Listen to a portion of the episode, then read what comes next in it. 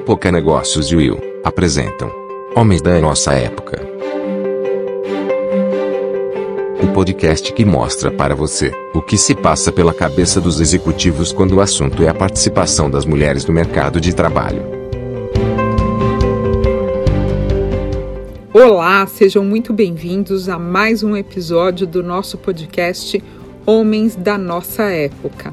E hoje eu, Sandra Botti, diretora editorial de Época Negócios, e Silvia Fázio, representando aqui a Women in Leadership em Latinoamérica, conversamos com Kiwami Alfama, ele que é CEO da multinacional Tereus Amido e Adoçantes Brasil, uma subsidiária da Tereus, que é líder global nos mercados de açúcar, álcool, etanol e amidos. O Kiwami tem 47 anos, nasceu em Cabo Verde e soma aí passagens por empresas nacionais e multinacionais nos segmentos agroindustrial, de bens de consumo, de alimentos e também automotivo. Vamos lá falar um pouquinho da formação do Kiwami. Ele é graduado em engenharia mecânica, tem um mestrado em engenharia da produção, um MBA em marketing e recentemente fez um programa pela Fundação Dom Cabral aí para o desenvolvimento de conselheiros. Os hobbies favoritos dele são viajar, andar de bicicleta, assistir a filmes e, sobretudo, a filmes de ficção científica. Um prazer recebê-lo aqui e vamos lá à primeira pergunta. Como você já nos contou um pouquinho aí nos bastidores, né? Você é uma pessoa que nutre uma crença aí no poder da liderança feminina. Então eu gostaria de é, começar a entrevista de hoje perguntando de onde essas crenças vêm, né?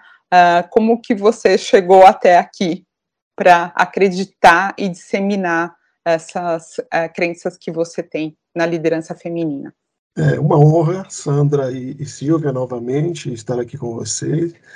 Falo que tudo isso vem de aprendizado da vida, né? Eu, eu, passei por alguns momentos, né? Como você pode ver, eu sou um homem negro, então a questão de diversidade para mim sempre foi um tema extremamente é, espinhoso, né? Na minha carreira como um todo.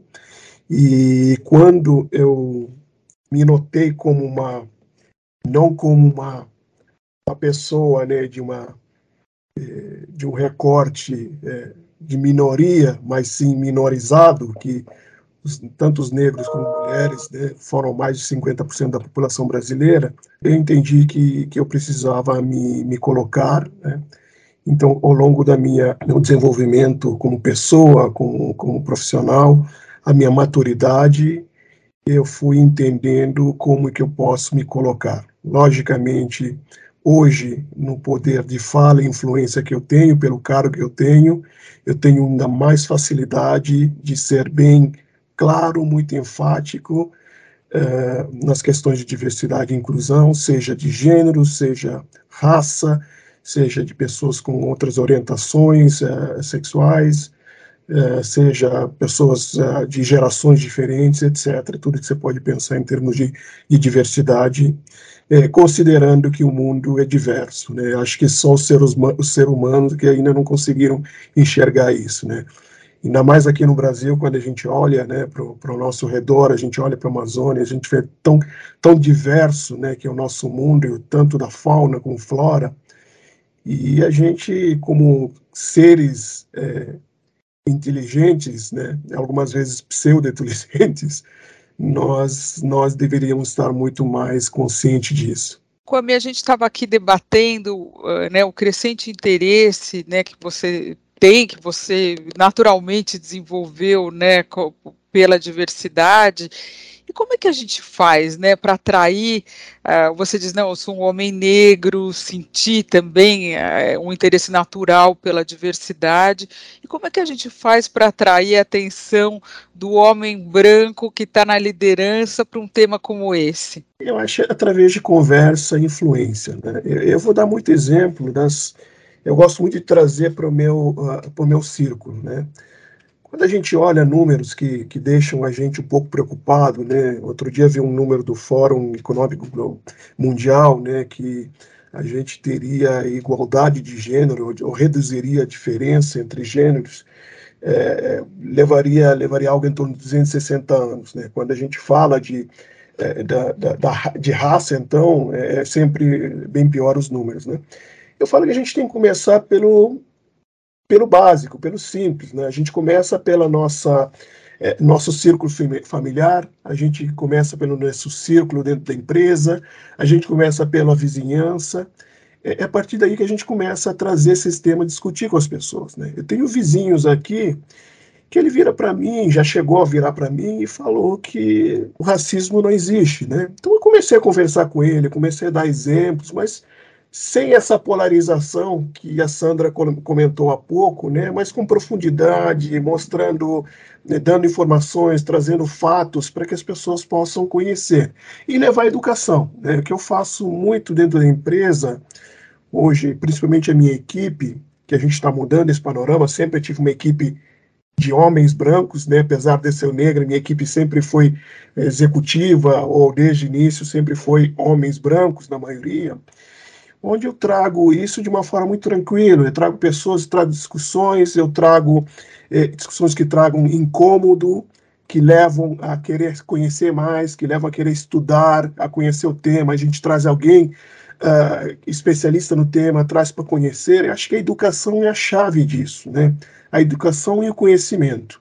Não vai ser, eu, eu entendo, respeito, é, outras formas, mas eu não sou a pessoa, eu tenho que utilizar o que eu tenho de melhor, que é meu, meu, uh, meu poder de relacionamento com as pessoas, a minha empatia, uh, para que eu use essas fortalezas minhas, para que mostre para as pessoas de fato o cenário que a gente vive.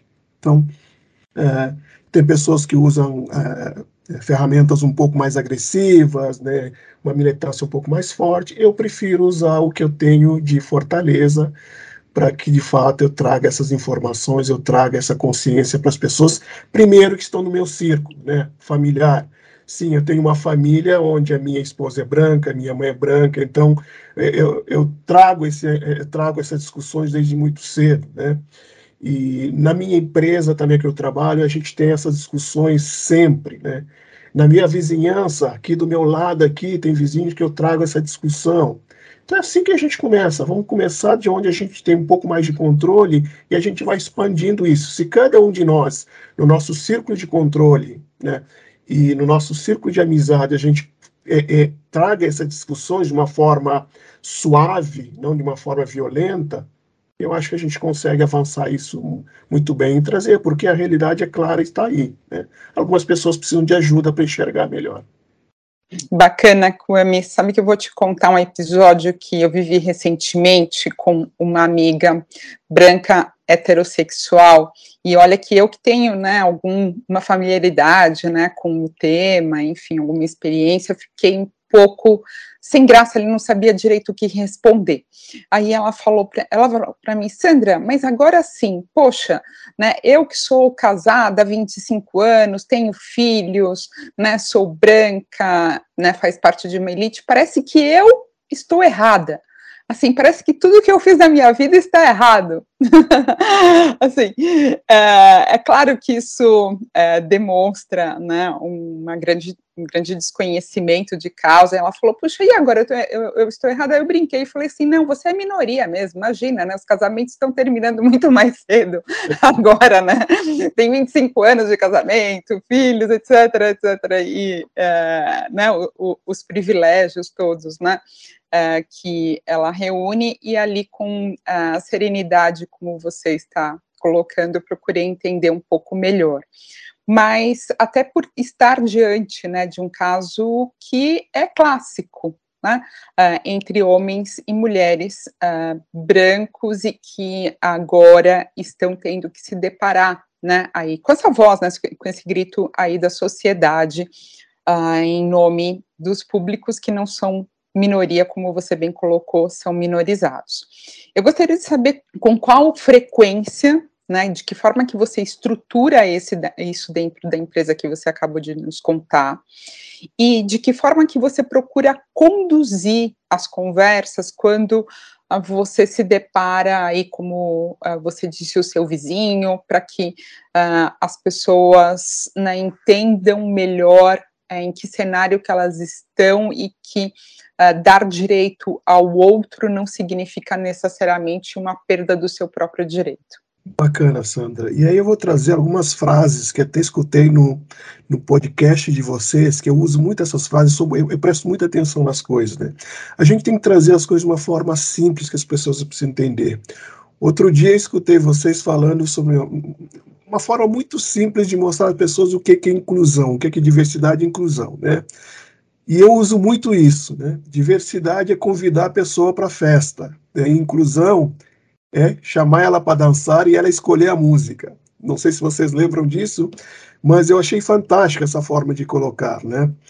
E eu venho trazendo muito isso, trago isso muito no meu time discutindo, e, e quando eu começo as discussões, logo depois eu, eu presto muita atenção nos temas que geram dúvidas. E sempre eu vou buscar, e eu tenho, eu, eu trabalho muito meu network, eu trago alguém específico para trazer sobre o tema, né?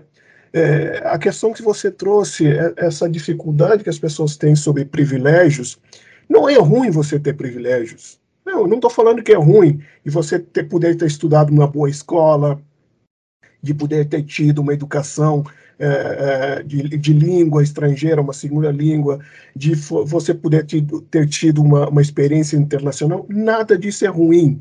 O que a gente está falando aqui é como que a gente traz essas oportunidades para todos, não só para alguns, né? Porque assim, de fato, a gente garante que o tema meritocracia ela está bem posicionada as empresas, né? A gente só pode falar de meritocracia quando a gente dá condições iguais para as pessoas.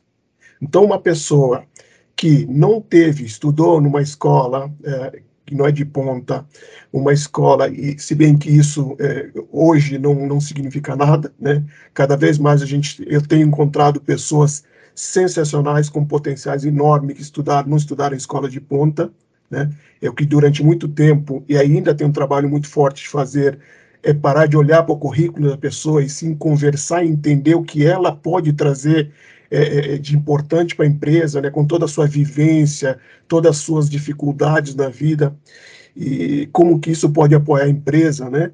Então, a gente começa a discutir como que a gente pode trabalhar e dar melhor condição de vida, melhor condição para que essas pessoas possam partir do mesmo local, né? do mesmo caminho. Eu trago muito um exemplo, Sandra.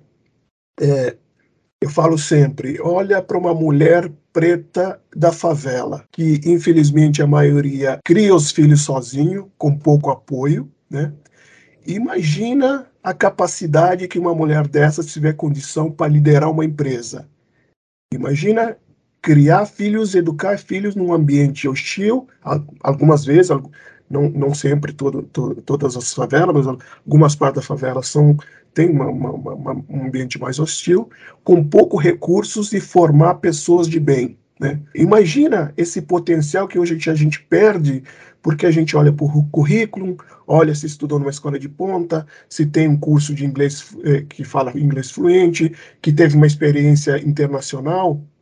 A gente continuar com essa visão, de fato, a gente continua tendo uma desigualdade muito grande e a palavra meritocracia cai num, num, num, num, vácuo, né, num buraco negro que ninguém entende de fato que é. Então, essa discussão com o meu time hoje é tão tranquila porque eu, eles sentem que eu não cobro deles a, a vantagem que eles têm, os privilégios que ele tem, mas sim como nós, líderes da empresa, podemos trazer mais oportunidade para que as pessoas que hoje é, estão sob nossa responsabilidade dentro da empresa consigam evoluir na carreira, né, possam ter mais condições para que os filhos e, e, também tenha melhores condições, e assim a gente vai fazendo, de fato, um movimento que arrasta uma multidão. Como eu acho muito interessante esse ponto que você levantou, do vácuo da palavra meritocracia, né? Eu acho que isso vem sendo mais e mais discutido nas empresas,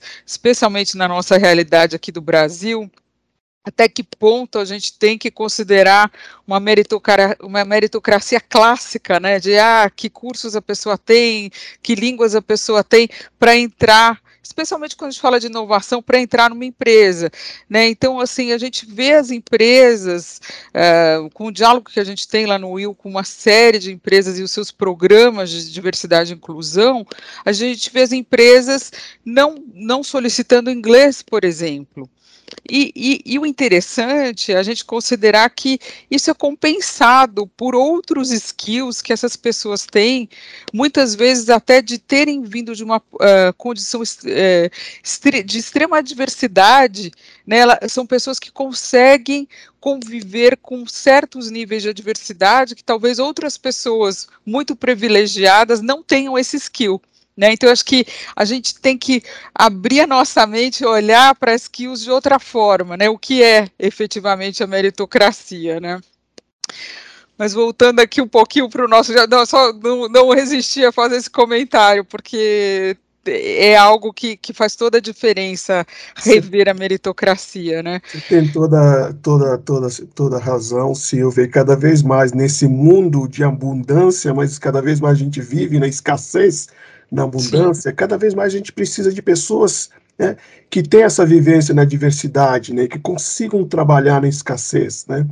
E isso, se a gente for colocar essas restrições, essas barreiras, a gente deixa, a gente perde. E é o que a gente vem fazendo ao longo do tempo. Né? A gente sempre fala que o Brasil é o país do futuro, mas ela nunca vem, esse futuro nunca vem, porque a gente deixa 50%, mais 50% da popula população de fora. Né? Uma população hoje que tem que subsistir com uma bolsa de, de 400 reais, o que que seja, que, ok, é bom para quem não tem nada, mas assim, que nos leva a lugar nenhum, né? Com 400 reais, ou seja lá qual valor, ou às vezes até menos, que educação essas pessoas vão conseguir dar para os filhos? Que vi outras vivências vão poder dar para os seus filhos? E o mais básico, né, alimentação dos seus filhos, né? Então, quando a gente olha para isso, a gente fala, se a gente não pegar essa população, esse potencial humano todo que a gente tem, né, e, e fazer com que elas cheguem, né, que elas produzam, quando a gente fala de produtividade Brasil, o custo Brasil, é essa população toda, esse potencial todo que ele não é aproveitado. Que a gente tem a oportunidade agora, e o mundo está propício para isso, o Brasil está propício para isso, nunca se falou tanto em diversidade, para a gente fomentar e fazer isso acontecer. É, esse é o momento, né? É, não, não temos mais retorno. Assim, como que a gente faz para pôr em prática né, isso tudo? Porque a, a, falar de inclusão é importante, mas dentro do, das empresas, que ações efetivas você tem visto e tem colocado em prática na sua própria empresa para fazer essa diversidade realmente acontecer? Eu não posso falar da diversidade sem falar da inclusão, né? Porque se eu falar da diversidade somente, seja na empresa ou qualquer lugar, eu vou pedir que vocês imaginem aquela porta giratória dos hotéis ou do banco, né? Você vai ter pessoas entrando por um lado e saindo logo a seguir. Porque, com certeza, hoje os, ambi os ambientes corporativos, a maioria dos ambientes, seja é, inclusive político no nosso país, eles não são ambientes inclusivos, né? As pessoas normalmente não se sentem bem. Então você pode fazer um trabalho extraordinário de trazer diversidade, quaisquer sejam elas para dentro da empresa, mas logo a seguir as pessoas saem. Principalmente essa geração nova, né? Os milênios que cada vez mais ocupam uma fatia maior da nossa força de trabalho, eles não ficam mais em empresa que elas não conseguem enxergar representado propósitos, né, relacionados à responsabilidade social, responsabilidade ambiental, a sustentabilidade como um todo, né. Então, eu acho que começa, a gente tem dois caminhos, um, um caminho de fato é como líder, você tem uma atitude, é preciso ter atitude afirmativa, e eu participo hoje em todas as posições, né, não participo diretamente, mas todas as posições abertas para liderança. Logicamente, isso é importante falar, né? as pessoas ficam muito assustadas quando a gente fala de targets, né? de ter, por exemplo, é, é, na, na, na, empresa sobre minha liderança, eu tenho um cargo muito claro, eu tenho um target muito claro, que até 2030 a gente tem que ter 50% de mulheres e com 50% de negros na liderança da empresa, que é a representatividade na nossa empresa. Mas isso não significa que eu vou simplesmente mandar pessoas embora e colocar. Isso não faz sentido nenhum. Toda empresa tem uma rotatividade normal, então isso tem que ser muito claro para as pessoas. E quando isso acontecer, a gente coloca no jogo as pessoas é, de núcleos minorizados no país, né? sejam mulheres, sejam uh, é, pessoas negras, sejam pessoas com deficiência, etc. Né? Então, isso tem que ser muito claro, essa conversa tem que ser muito claro. Então, uh, da mesma forma que tem uma, tem uma, uma, uma atividade é, muito afirmativa é, de, de trazer isso, de querer ver currículos de pessoas negras, de querer ver currículos de mulheres nas posições que estão abertas, principalmente para liderança, eu também tenho essa sensibilidade de sentar em rodas de conversas é, dentro da empresa que a gente discute esses temas, né? E esses temas, eu tenho uma opinião um pouco diferente de algumas empresas. Eu não criei grupos, não criamos grupos de afinidade. E criei grupos representados para falar sobre questões de inclusão de mulheres. Eu tenho homens, eu tenho mulheres, eu tenho pessoas mais velhas, pessoas mais novas, para que de fato são essas pessoas que vão receber as mulheres ou vão receber pessoas negras na empresa, né? Não são só as mulheres que vão receber as mulheres. Então a gente tem uma discussão ali, onde nessa discussão muito aberta, né, um ambiente, Sandra, parafraseando que você falou há pouco, criar esse ambiente de diversidade, esse ambiente de segurança, onde as pessoas possam questionar, onde as pessoas podem falar besteira, a gente corrige, a gente educa, um espaço onde as pessoas podem inovar na forma de pensar, um espaço onde as pessoas podem ser plenas, né, nas suas, nas suas uh, ignorâncias, nos seus é, pontos fortes, pontos fracos, né? Muito interessante essa questão de se permitir ser ignorante, né? Um ponto novo aqui, né? Porque geralmente todo mundo gosta mais é de né, uh, falar de uma forma com que passe conhecimento de causa, né? Assim, você ter ali né, a estampa do sabichão é muito mais confortável sempre, né? Uh, Kwame, somos ignorantes em relação a tantos tópicos, né? E ainda existe muita ignorância ignorância sobre o outro e sobre esse tema. Mas conta para gente assim quais são as suas, o que você considera as suas principais conquistas né, até hoje na sua carreira e aí né, dentro da Teleus em relação a esse tema e os seus desafios, né? Porque você já contou para a gente aí sua meta, né, em termos de cronologia, mas o que, que foi feito até aqui, o que você faz hoje que está aí te dando orgulho? É primeiro que me dá sempre orgulho a educação. A educação é um tema extremamente importante para mim. Eu cresci num ambiente, minha mãe era professora, ou é, é, parou de, de, lecionar. Meu pai, é, um cara sempre muito estudioso, né? É, cresci num ambiente de bibliotecas com muitos livros casa. Meu pai é um escritor, tem oito livros publicados com prêmios. Meu pai é Antônio Ludiero Correia, né? Minha mãe é Maria Paula Freitas Alfama Correia, né?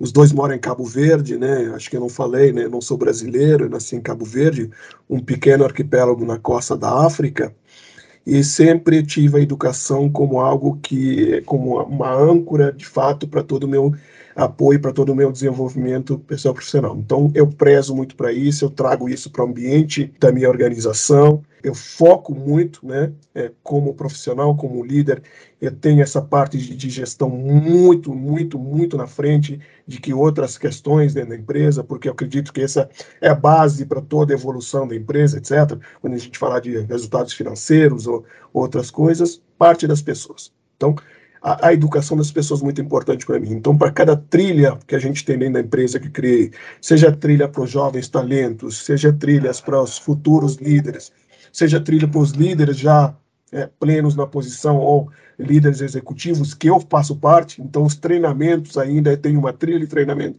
porque acho que o exemplo é importante, né, que a gente tem que aprender sempre, e nessas trilhas sempre trago o tema diversidade, né, e, e nas trilhas é, das pessoas dentro da operação hoje a gente tem a diversidade em forma de comitês que se reúne com pessoas que podem se inscrever ou são sorteados para participar para falar sobre diversidade. No momento que eu fiz isso com o meu time direto, que hoje são bem conscientes do tema e trabalham muito forte, todas as posições têm aberta, eu não tive dificuldade nenhuma, por exemplo, é uma conquista minha, colocar isso no bônus de todo mundo. A minha equipe toda tem bônus do variável deles ligada à diversidade e inclusão, né, com as metas de pessoas e, e, não só meta de pessoas, né? Que é aquele falou que a diversidade que é uma porta giratória se você não fizer nada. Dentro da nossa pesquisa de clima, a gente tem uma parte espe especificamente, algumas perguntas que mostram quanto as pessoas, por exemplo, negros, a quanto as mulheres, quantas pessoas LGBTQIA+, se sentem confortáveis na empresa. Aí é inclusão. Isso também está na meta de bônus da minha equipe diretamente. Isso para mim foi fantástico, foi um desafio, né? Eu tive que aprender para não sair fazendo coisas de forma muito violenta, né, que afronta as pessoas, sem você antes passar por um processo de, de, de, de aprendizado, né. Muitas vezes as pessoas olham para mim, né, como um homem negro, na posição que eu tô, acha que eu sou especialista em diversidade. Tive que estudar, né?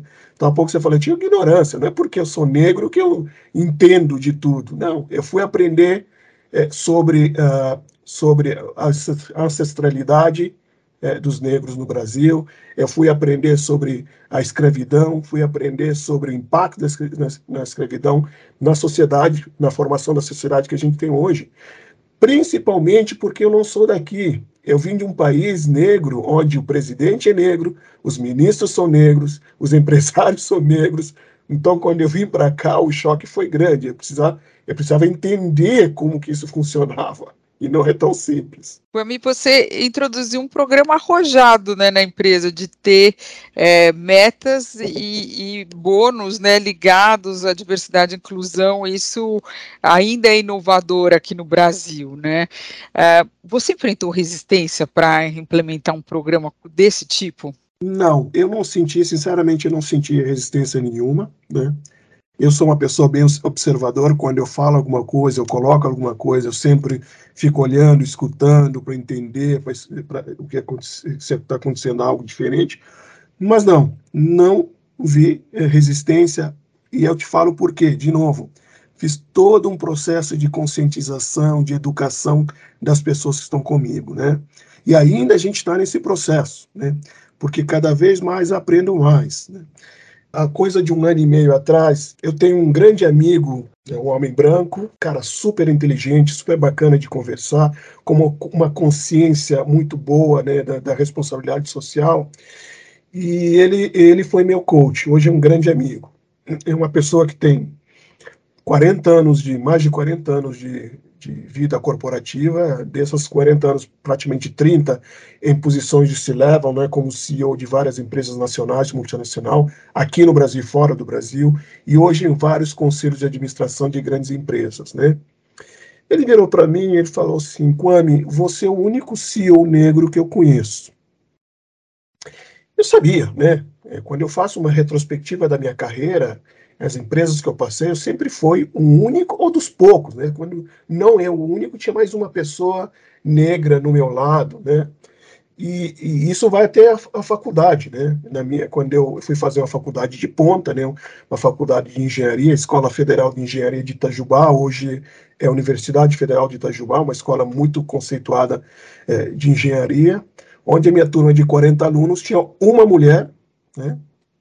E tinha du, du, dois ou três, duas ou três pessoas negras, né, no ambiente de 40 alunos, e assim se replicava para a universidade.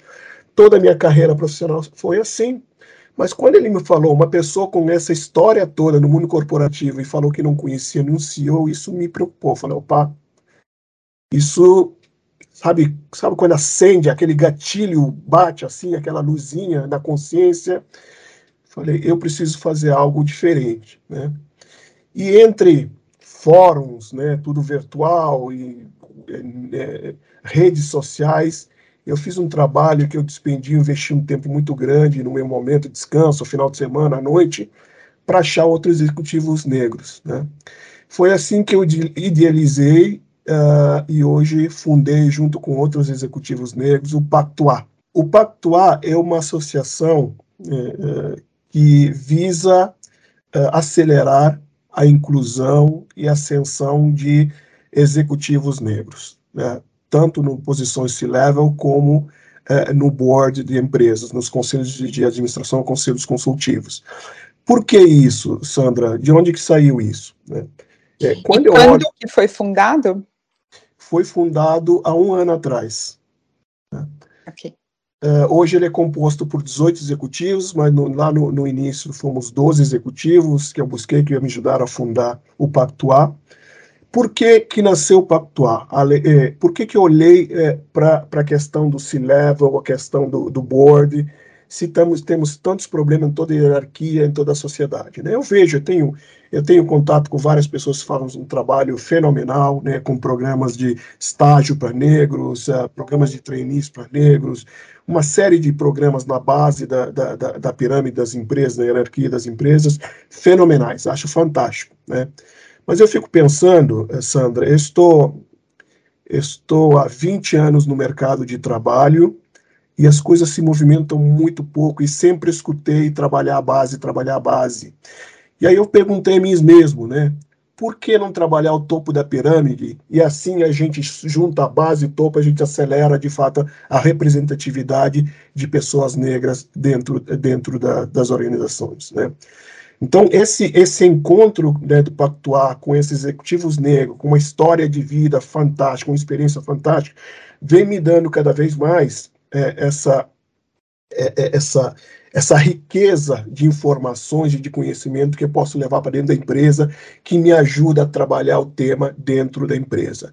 E dentro desse grupo Pactuar, quando a gente fala de é, diversidade racial, mas ali a gente está falando de uh, estamos falando de mulheres negros, negras, estamos falando de pessoas com deficiência negras, estamos falando de, uh, de pessoas de orientação sexual negro, a gente está falando de uma série de, de recortes é, de diversidade dentro da questão racial. Né? Então, isso me dá bastante propriedade de ir dentro da empresa e trazer essa discussão dentro da empresa. Muito interessante, assim, e eu que eu gostei, até já compartilhei aqui com a Silvia no chat também, é que, que é a primeira vez, né, que eu escuto uh, de um executivo, né, você bem avisou que você era né, uh, uh, usou palavras aí para você, enfim, né, da palavra uma conotação, né, uma pessoa simples, mas é, acho que precisa ter realmente essa simplicidade e essa humildade com uh, com que você se descreveu,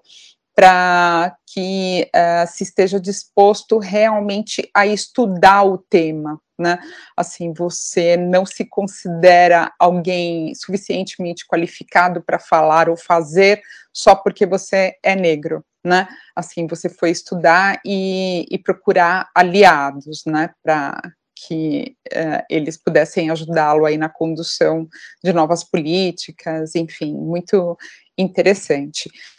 Eu queria entender também, Kwame, uh, se você poderia uh, dar algumas dicas aqui para os nossos ouvintes e se relembrar também de episódios em que você foi realmente vocal, assim, to, um, diante de uma situação específica, sabe, que você deve ter presenciado, né, ao longo da sua vida executiva, né, uh, pelos grupos aí que sofrem uh, preconceito, né?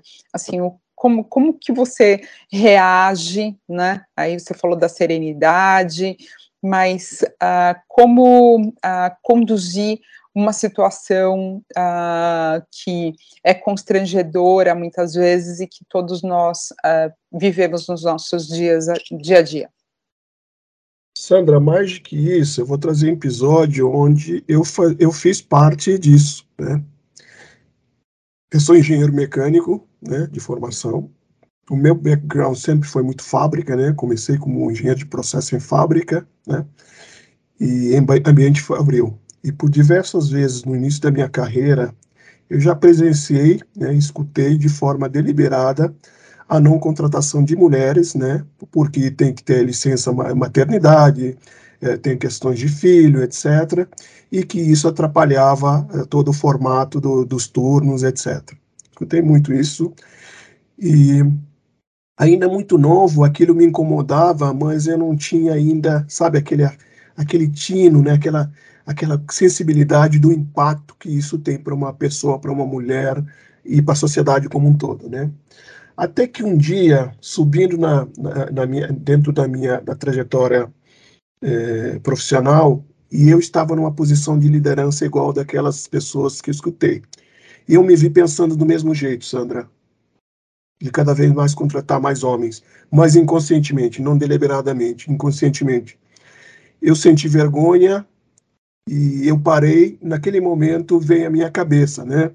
Coisa que eu sempre falo, quando eu falo de empoderamento de mulheres, quando eu falo de ter igualdade de gênero, né, é, equidade dentro da empresa, eu sempre falo, né, sua avó, sua mãe, sua irmã, sua filha, sua vizinha, suas amigas. A gente não está falando de aliens, a gente não está falando de seres de outro mundo, a gente está falando pessoas do nosso círculo.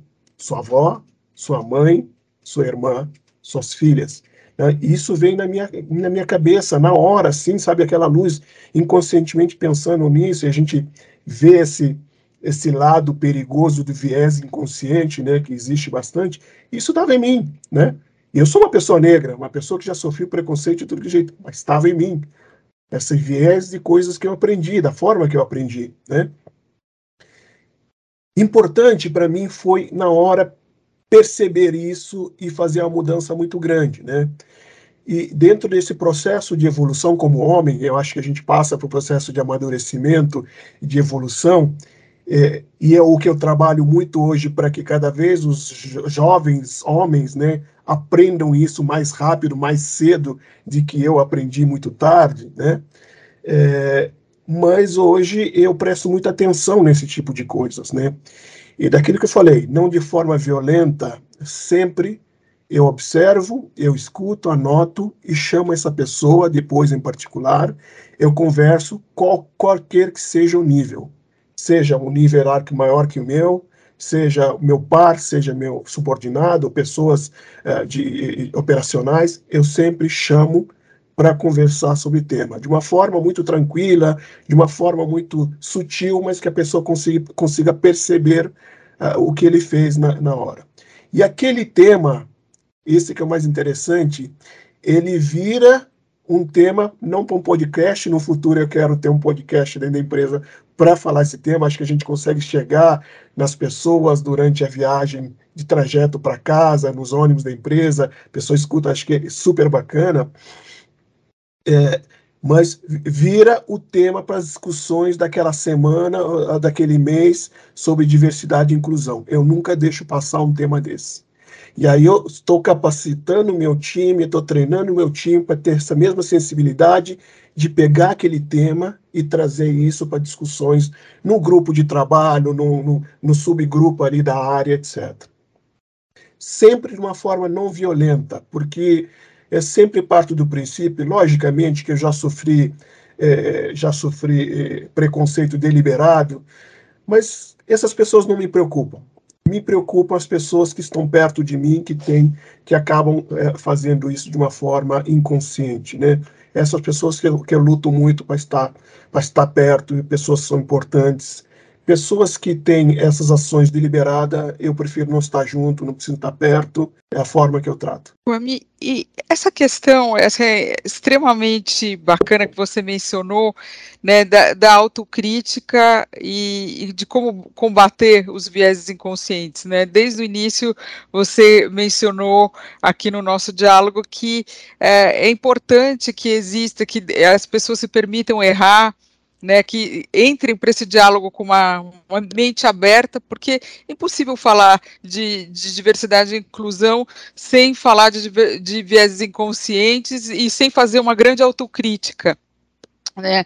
Você é, é, acredita que também é, é necessário que as mulheres e as mulheres negras que estão numa situação de, de, fragilidade e de muitas vezes, inclusive, de, de exclusão, né? Quando muitas vezes a gente vê questão de exclusão absoluta, né? Fazer também um pensamento de autocrítica para tentar mudar essa situação do outro lado? Com certeza. Eu sempre tenho muito cuidado para falar isso, é, viu, Silvia, para que a gente não coloque o problema nas mulheres. E a gente sabe que os problemas estão ali. Logicamente que uh, claro. cada, um, cada um por si só ela, uh, precisa ter essa autocrítica para entender onde ela precisa se preparar, né? É.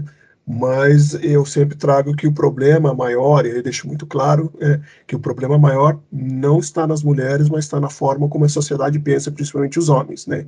Uma sociedade é, muito machista, uma sociedade ainda muito preconceituosa, mesmo pelo viés inconsciente. Eu diria que a gente poderia até questionar essa, esse ponto das mulheres, mas olhando para alguns números que eu gosto muito de trazer, né, onde a gente olha para o mercado de trabalho, a gente olha para o percentual de pessoas, de mulheres em posições de liderança, né, acho que mais ou menos 30% não chega muito a isso.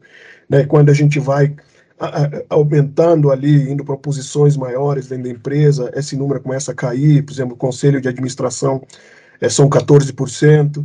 Quando a gente vai para a questão de mulheres negras, principalmente, é, não são mulheres negras, homens negros, né? A última pesquisa da, da Spencer Stewart não consegue nem identificar, né? nem especifica isso, porque não tem, simplesmente no metom risório não tem. Além de você não ter essa diversidade, você tem uh, uma diferença uh, de equidade muito grande salarial, né? Hoje você pega as mulheres, quanto mais você sobe a posição, olha só, é, onde você tem pessoas teoricamente é, mais capacitadas, com mais conhecimento, né, com mais educação, etc., é onde você tem mais disparidade. Chega a mulher a ganhar 60% de que o mesmo CEO, que o mesmo diretor, que o mesmo conselheiro ganha, né? Um absurdo. Então, eu, eu, diria que eu acho que sim, cada um tem que fazer seu processo interno né, de entendimento, de é, das suas fortalezas, das suas é, fraquezas, do que elas têm de oportunidade de se desenvolver. Mas acho que esse processo de inclusão das mulheres, né, de diversidade, inclusão e equidade é, dentro das empresas mulheres, ele passa uh, por, um, por uma conscientização maior dos homens, né? É, de novo, eu trago essa, essa galera que está vindo aí, os millennials, que são pessoas diferentes, são gerações diferentes, que já mostram que tem um olhar diferente sobre isso, então isso já vai fazer essa transformação para que de fato as mulheres tenham mais oportunidades, é, até mesmo para se desenvolver. Né? Muitas mulheres hoje não têm nem condições, tempo suficiente para estudar e se desenvolver, porque tem jornadas duplas, né? Tem que ir para o trabalho, tem que voltar a cuidar da casa, tem que cuidar do filho, e não sobra tempo para que ela se desenvolva né? num mundo que é exponencial transformação. A cada três meses, principalmente agora com a pandemia, a guerra e toda essa transformação digital, há três meses, seis meses, o mundo já se transformou de uma forma que, se você não se conecta com ele e vai estudando, vai aprendendo, você fica para trás. Né? Então, de novo, as mulheres é, é, o tempo delas é tão super é, é, povoado com um monte de tarefas que não são divididas com homens, que elas não têm tempo de se aperfeiçoar. Até nisso, né? Além de, logicamente, tem a questão política, né? A gente tem várias é, é questões ainda que precisam ser é, tratadas no âmbito não só executivo e legislativo como judiciário, temas que acabam criando barreiras, que é a questão da licença maternidade que ainda é um processo ainda que arcaico, né? Que ainda faz com que a mulher se afaste da sua vida profissional por cinco, seis meses, né? Enquanto o homem está lá, né? Se desenvolvendo, aprendendo, né? Então, coisas, essa é uma, uma delas. Tem várias coisas que a gente precisa trabalhar no âmbito político, que aí exige também a representatividade maior é, no, no âmbito, âmbito político para que, de fato, a gente tenha discussões mais aprofundadas é, sobre questões é, de legislação, etc., trabalhistas que, que, que tragam mais a liberdade para as mulheres se, é, é se desenvolverem. Kwame, eu só queria voltar é, algumas casinhas, assim, porque me chamou muita atenção quando você falou na, uh, da, desse insight que você teve ali de estar tá copiando um comportamento que você reprovava, né, tinha, né inconscientemente, né, falou, poxa, né, eu estou aqui agindo como os meus pais, espera aí, né, calma lá, né, não, não posso agir dessa forma. Assim, para que você tenha né, é, esses insights, né, essa escuta atenta né, é, de si mesmo e não reproduzir né, esses comportamentos aprendidos e reforçar né, uh, o que a, a sociedade tem aí cristalizado, né, o que, que, é preciso fazer? Me deu até uma curiosidade, falar assim, será que, que o Kwame faz terapia, né? assim, ele tem o, o, psicanalista dele, ou assim, o que, que, lá, que instrumentos, né, são esses, através, talvez, da, da literatura, né, aí, uh, que, já que você vem, né, também de uma família com pai escritor, assim, como que se cultiva, sabe? Às vezes eu, eu paro para assim, peraí, né? Assim, eu já pensei dessa forma, também não quero pensar mais. Né? Eu acho que entre os nossos ouvintes aqui deve ter muita gente que, uh, que gostaria, né, também de ter uh, insights para ficar num registro mais contemporâneo e se transformar, né? Eu gosto ver, uh, ver a minha vida como é, vários ciclos de evolução. Né? E esses, essas evoluções sempre ocorreram quando eu quebrei alguns paradigmas. E isso que você me trouxe agora foi um dos paradigmas que eu tinha, é, um dos preconceitos que eu tinha, que era com a terapia. Né?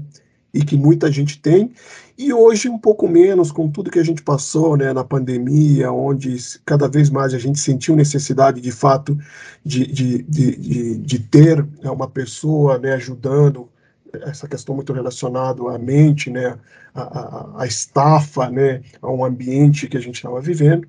Então, sim, eu faço terapia já há muito tempo, né, onde eu me coloquei no momento que eu precisava me conhecer melhor e mudar alguns comportamentos que eu tinha que eu não gostava. Né? Então, não foi uma terapia para eu é, é conhecer o que eu Não, eu estava vendo o que eu estava fazendo que eu não gostava de fazer. Não necessariamente se era bom ou ruim, não, mas que eu não gostava de fazer. Então, eu procurei uma terapia, hoje é algo que eu faço naturalmente, é uma conversa muito, muito boa, muito fluida que eu tenho com uma pessoa que me conhece hoje, o tanto quanto eu me conheço, né, que a gente traz é, assuntos diversos, né, como esses aqui que a gente discutiu aqui. Né. E, e, eu acho que todo mundo é, passa por esse processo de autoconhecimento e não necessariamente tem que passar por uma terapia, né? A gente sabe nem todo mundo tem condições de pagar uma, uma terapia, mas você pode fazer isso você mesmo. Observa os seus comportamentos, se, é, é se, dê, é, se dê essa liberdade de parar e pensar um pouquinho no que você fez durante o dia, nas conversas que você teve com pessoas. Identifica, mas para isso você tem que estar, tá, você vai, você tem que querer mudar, né? senão você não vai achar pontos de melhoria. Nunca. Você está tão tão, tão ali é, envolvido naquela rotina de executivo que, que, que é, são, algumas vezes é alucinante no dia a dia, que você não para um minuto para para, faz uma retrospectiva do dia, né? faça a retrospectiva daquele momento, daquela, daquela reunião, o que eu podia fazer de melhor, né? Quando você descobrir isso, dica simples, né, que eu recebi essa dica, pega um post-it daquele comportamento que você não quer fazer antes do, de uma reunião, colhe aqui na tela do seu é, do seu computador ou colhe na, na no seu caderno em frente para você olhar aquele comportamento e não repetir, porque comportamento a gente tem que treinar. Tudo a gente tem que treinar para ficar bom. Por que não o comportamento? Então você tem que treinar não fazer aquilo. E para você não fazer aquilo, tem que estar na sua frente. Você tem que lembrar, tem que lembrar, porque ele está no inconsciente. Se você não está deixar no inconsciente, vai acontecer de novo. Então eu treino muito isso. Recado dado, né, Silvia? Mais uma vez, Kwame, muitíssimo obrigada pelos seus insights, pela sua sinceridade, espontaneidade, por ter essa serenidade também, né, de compartilhar os seus conhecimentos aqui com os ouvintes do podcast Homens da Nossa Época. Esperamos, né, Silvia, ter a oportunidade de, até num futuro próximo, reunir todos os convidados, quem sabe para agora para um evento presencial, né, pós-pandemia, quando nós cumprirmos o nosso objetivo aqui de entrevistarmos o 100 e reunirmos todas as pessoas e todos os insights que vêm nessas ótimas conversas. Obrigadíssima e espero que você tenha um excelente dia. Esse podcast é um oferecimento de Época Negócios. Inspiração para inovar. Não deixe também de conferir o podcast Neg News, o podcast que analisa os temas mais quentes da nossa época. Ouça, acompanhe, compartilhe. Vamos fazer deste podcast o nosso ponto de encontro.